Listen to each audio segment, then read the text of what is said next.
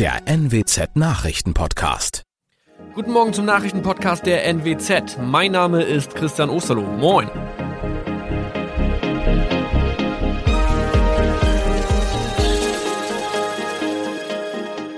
Und das sind unsere regionalen Nachrichten am Morgen.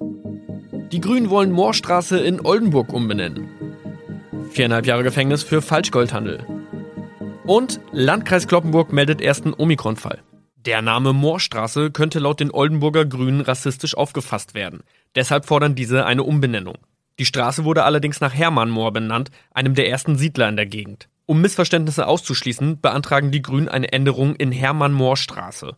Dann müssten alle Anwohner ihre neue Adresse in ihren Pässen angleichen. Außerdem müssten Polizei, Feuerwehr, Rettungsdienste und Anbieter von Navigationssystemen informiert werden. Die Stadtverwaltung schlug vor, ein Zusatzschild mit Informationen zur Person Hermann Mohr anzubringen. So könne man alle Irritationen beseitigen. Tobias G. musste wegen dem Verkauf von Falschgold am Mittwoch vor das Landgericht Oldenburg. Nachdem der Schortenser bereits im Mai zu einer Freiheitsstrafe von mehr als drei Jahren in Jever verurteilt wurde, betrieb er seinen Handel auf eBay Kleinanzeigen weiter. Das wog bei der Verhandlung schwer auf. Der 27-Jährige schrieb in die Inseratsüberschrift das Wort plated, was so viel bedeutet wie überzogene und nur vergoldete Ware. Da im weiteren Anzeigentext aber die Rede von einem Reinheitsgrad war und die abgebildeten Goldbarren eine Seriennummer trugen, handelt es sich hierbei um eine Täuschung. Tobias G. wurde zu viereinhalb Jahren Haft verurteilt. Ein weiterer Fall der neuen Omikron-Variante ist am Mittwoch im Nordwesten bekannt geworden. Der Kreis Kloppenburg bestätigt, dass eine Frau bei ihrer Rückreise aus Südafrika am Hamburger Flughafen positiv getestet wurde. Sie befindet sich weiterhin in Hamburg in Quarantäne. Da die Frau im Landkreis Kloppenburg lebt, sei auch das Gesundheitsamt Kloppenburg für diesen Fall zuständig. Zuvor gab es bereits bestätigte Omikron-Fälle in der Wesermarsch und im Kreis Leer. Das waren unsere Nachrichten aus der Region. Weitere aktuelle News aus dem Nordwesten finden Sie wie immer auf NWZ Online. Und Aktuelles aus Deutschland und der Welt hören Sie jetzt von unseren Kollegen aus Berlin. Vielen Dank und schönen guten Morgen. Ich bin Maja Däne und das sind heute unsere Themen aus Deutschland und der Welt. Scharfer Schlagabtausch. Die drei Kanzlerkandidaten Baerbock, Laschet und Scholz streiten sich im zweiten Fernsehtriell. Hier wird geimpft. Eine bundesweite Impfaktionswoche soll den Kampf gegen Corona voranbringen. Und Warnung vor humanitärer Katastrophe. Die internationale Gemeinschaft berät bei einer Geberkonferenz über Afghanistan. Es ging ja ziemlich hoch her gestern beim zweiten Schlagabtausch der drei Kanzlerkandidaten im Fernsehen. Da gab es harte Angriffe und rote Ohren. Klar, zwei Wochen vor der Bundestagswahl stehen Armin Laschet, Olaf Scholz und Annalena Baerbock wahrscheinlich ziemlich unter Druck. Allerdings sah es gestern zwischenzeitlich so aus, als ob aus dem Dreikampf ums Kanzleramt ein Zweikampf geworden ist.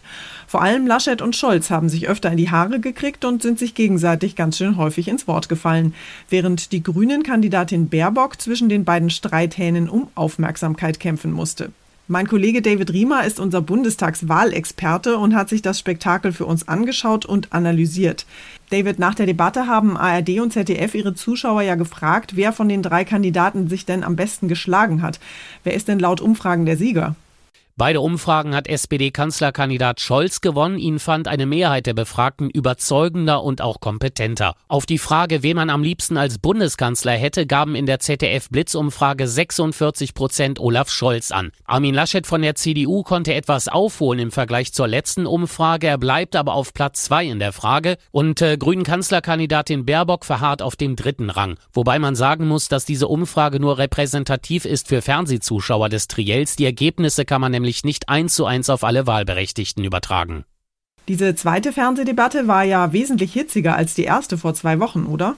Ja, absolut. Diesmal wurde wesentlich mehr gezofft. CDU-Kanzlerkandidat Laschet hat es diesmal besonders auf seinen SPD-Kontrahenten Scholz abgesehen, vor allem wegen der Razzia vor ein paar Tagen im Finanzministerium, das von Scholz geführt wird. Er trage als Finanzminister die Verantwortung für die Verfehlungen der Geldwäscheaufsicht, hat ihm Laschet vorgeworfen und dann kam das hier vom CDU-Mann. Wenn mein Finanzminister so arbeiten würde wie Sie, hätten wir ein ernstes Problem. Scholz ist trotz des Angriffs relativ ruhig und auch gefasst geblieben. Zoff zwischen Laschet und Scholz gab es aber auch bei anderen Themen. Ja, als es ums Thema Klimaschutz und geplante Vorhaben ging, da hat Laschet sowohl die SPD als auch die Grünen ins Visier genommen und da kam es dann zu diesem Wortgefecht zwischen Laschet und Scholz. Die SPD in der Koalition und die Grünen in der Opposition, die beiden Parteien, die das alles blockiert haben. Das stimmt Mit tausenden Argumenten. Herr Laschet, das stimmt nicht und ich könnte Ihnen jetzt mal erzählen. Baerbock von den Grünen hat sich in diesem Schlagabtausch zurückgehalten. Nach dem ersten TV-Fernsehtriell vor zwei Wochen wurde ja über mögliche Koalitionen nach der Wahl heiß diskutiert. Wie war das denn diesmal? Gibt es irgendwelche neuen Erkenntnisse zum Thema Wer mit wem? Ja, um mögliche Koalition nach der Wahl ging es direkt am Anfang der Sendung. Grünen Spitzenkandidatin Baerbock hat das zu einem möglichen Bündnis mit der Linkspartei gesagt. Wir koalieren mit der Linken in einigen Bundesländern auch. Deswegen selbstverständlich ist es eine demokratische Partei. Aber wir haben in der Außenpolitik, wir haben auch mit Blick auf die Innenpolitik, innere Sicherheit, Verfassungsschutz große Differenzen auch mit der Linken. Olaf Scholz macht eine Zusammenarbeit mit der Linkspartei hiervon abhängig. Wer in Deutschland regieren will, muss klare Positionen haben. Er muss sich bekennen zur transatlantischen Zusammenarbeit. Er muss klar sagen, dass die NATO für unsere Sicherheit unverzichtbar ist und dass wir unsere Verpflichtungen im Bündnis erfüllen müssen. Er muss sich klar zu einer starken, souveränen Europäischen Union bekennen. Eine Zusammenarbeit mit der AfD haben übrigens alle drei grundsätzlich ausgeschlossen. Schon in einer Woche dürfen sich die drei dann wieder im Fernsehen streiten. Sieben Tage vor der Wahl steigt nämlich das letzte große Triell. Und das allerletzte Wort in diesem Schlagabtausch, das haben dann wir Wähler am 26. September. Dankeschön für die Infos, David. Impfen im Zoo, Impfen im Fußballstadion oder im Einkaufszentrum. Schnell mal im Vorbeigehen, unkompliziert, gratis und ohne Termin. Das soll es ab kommende Woche tatsächlich überall in Deutschland geben. Mit einer bundesweiten Impfaktionswoche will die Bundesregierung nämlich die Corona-Impfquote nach oben treiben. Derzeit sind ja nur etwa 62 Prozent der Deutschen vollständig gegen Corona geimpft. Es müssen aber dringend mehr werden, sagt Gesundheitsminister Spahn. Und auch Bundeskanzlerin Merkel hat alle nochmal aufgefordert, sich impfen zu lassen. Benedikt Meise hat sich mit der Impfaktionswoche mal näher beschäftigt. Benedikt, hier wird geimpft, ist das Motto der Aktionswoche, die heute startet. Wo wird denn überall geimpft? Also wenn es nach Gesundheitsminister Spahn geht, überall, wo es möglich ist. Die Impfangebote dürfen kreativ und sollen total unkompliziert sein, quasi einmal hinsetzen, ein Pieks rein und das war's dann, denn von diesen einfachen Angeboten gibt es noch zu wenige, sagt Spahn. Und das äh, Werben für das Impfen ist nur erfolgreich, wenn auch möglichst viele mitmachen und mithelfen. Sportvereine, Unternehmen, Kulturveranstalter, alle sind aufgerufen zu helfen, damit wir möglichst gut durch den Herbst und auch gut durch den Winter kommen. Wenn ich nicht weiß, wo ich hingehen kann, wie finde ich das denn am besten raus? Ja, da gibt es eine Internetseite vom Bundesgesundheitsministerium www.hierwirdgeimpft.de. Da können wir ja mal kurz draufgehen. So, dann haben wir hier die Seite, da öffnen sich dann ein paar Fakten zum Impfen und auch über das Virus. Ja, und dann, wenn ich ein bisschen weiter runter scrolle, dann gibt es hier eine große Deutschlandkarte. Da kann ich dann auf mein Bundesland klicken. So, das mache ich jetzt mal. So, und dann werde ich weitergeleitet. Dann öffnet sich wieder eine Seite, wo ich genau nachgucken kann, wann und wo in meiner Nähe eine Impfaktion stattfindet und auch welcher Impfstoff da verwendet wird. Ja, und dann muss ich mich nur noch auf den Weg machen. Infos zum Start der Corona-Impfaktionswoche heute waren das. Dankeschön, Benedikt. Und wir schauen noch kurz nach Afghanistan. Schritt für Schritt verkünden die neuen Machthaber in Kabul ja jetzt die neuen Regeln für ihr islamisches Emirat. Gleichzeitig hungern dort Millionen Menschen und sind dringend auf internationale Hilfe angewiesen. Ihre humanitäre Hilfe will die Staatengemeinschaft ab sofort allerdings an Bedingungen knüpfen. Heute findet in Genf eine Geberkonferenz statt. Ziel des Treffens unter dem Dach der Vereinten Nationen ist es, den Hunger in Afghanistan zu bekämpfen und das öffentliche Leben vor dem Zusammenbruch zu bewahren. UN-Hilfsorganisationen haben einen Finanzbedarf von mehr als 600 Millionen Dollar bis Dezember angemeldet. Nach Angaben der Welthungerhilfe haben 13 Millionen Menschen in Afghanistan nicht genug zu essen. Hunderttausende wurden aus ihren Städten und Dörfern vertrieben. Viele Länder sind zwar bereit, humanitäre Hilfe für die Bevölkerung zu leisten, aber sie wollen die Hilfe an Bedingungen knüpfen. Die Frage ist, ob die Taliban darauf eingehen. Schritt für Schritt verkünden sie neue Regeln, zum Beispiel, dass Frauen und Männer nun getrennt studieren müssen und das UN-Menschenrechtsbüro verzeichnet eine Zunahme der Gewalt gegen Demonstranten. Manja Borchert, Nachrichtenredaktion. Unser Tipp des Tages heute für alle Schokoladenfans, Naschkatzen und Schokoholiker. Es soll ja tatsächlich Menschen geben, denen Schokolade so gar nicht schmeckt und die lieber in ein Salamibrot beißen, als genüsslich eine Praline oder ein Stück Schokolade im Mund schmelzen zu lassen. Also ich gehöre ganz klar zu den Schokoladenfans und werde den heutigen Internationalen Tag der Schokolade gebührend feiern. Zumal Schokolade ja glücklich machen soll und manche behaupten sogar, Schokolade ist gut fürs Herz. Ronny Thorau aus unserer Serviceredaktion hat da mal einen Schoko-Faktencheck durchgeführt. Ronny, zu welchen Erkenntnissen bist du denn gekommen? Stimmt es zum Beispiel, dass Schokolade wirklich glücklich macht?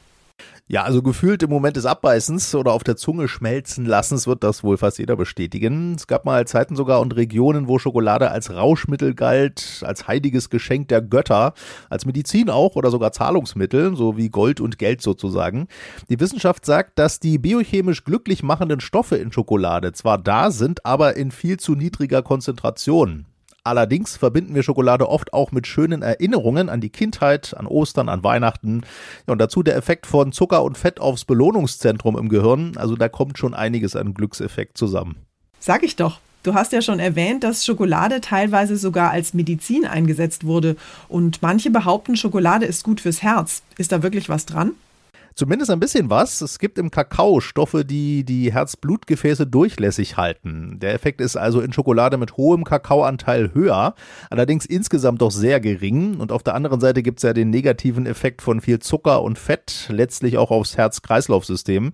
Das heißt, die herzfreundlichen Effekte werden wohl in der Regel von den negativen Effekten ja buchstäblich wieder aufgegessen. Und zum Schluss geht es hier bei uns heute um deutsches Kulturgut und Lieblingsgedichte. Können Sie schnell mal ein Gedicht aufsagen? Also irgendwas Kurzes, was sich vielleicht sogar noch reimt? Der Mond ist aufgegangen, die goldenen Sternlein prangen und so weiter? Gar nicht so einfach. Das hat auch der AfD-Vorsitzende Tino Kruppala gerade gemerkt. Der wünscht sich nämlich, dass in den Schulen hierzulande mehr deutsches Kulturgut vermittelt wird. Allerdings ist ihm auf die Frage eines ZDF-Kinderreporters nach seinem deutschen Lieblingsgedicht leider so gar nichts eingefallen. Bisschen Heinrich Heine wäre vielleicht ganz passend gewesen. Denke ich an Deutschland in der Nacht, dann bin ich um den Schlaf gebracht oder so.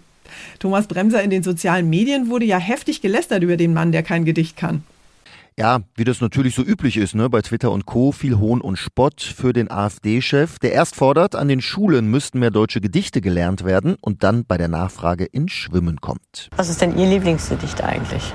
Mein Lieblingsgedicht ist ähm, da muss ich jetzt, müsste ich jetzt mal überlegen, fällt mir jetzt gar keins ein. Auf die Frage nach seinem Lieblingsdichter antwortet er dann Heinrich Heine. Ein Gedicht von ihm fällt ihm aber scheinbar nicht ein. Das war's von mir für heute. Ich bin Maja Däne und wünsche Ihnen einen guten Start in die Woche. Tschüss und bis morgen.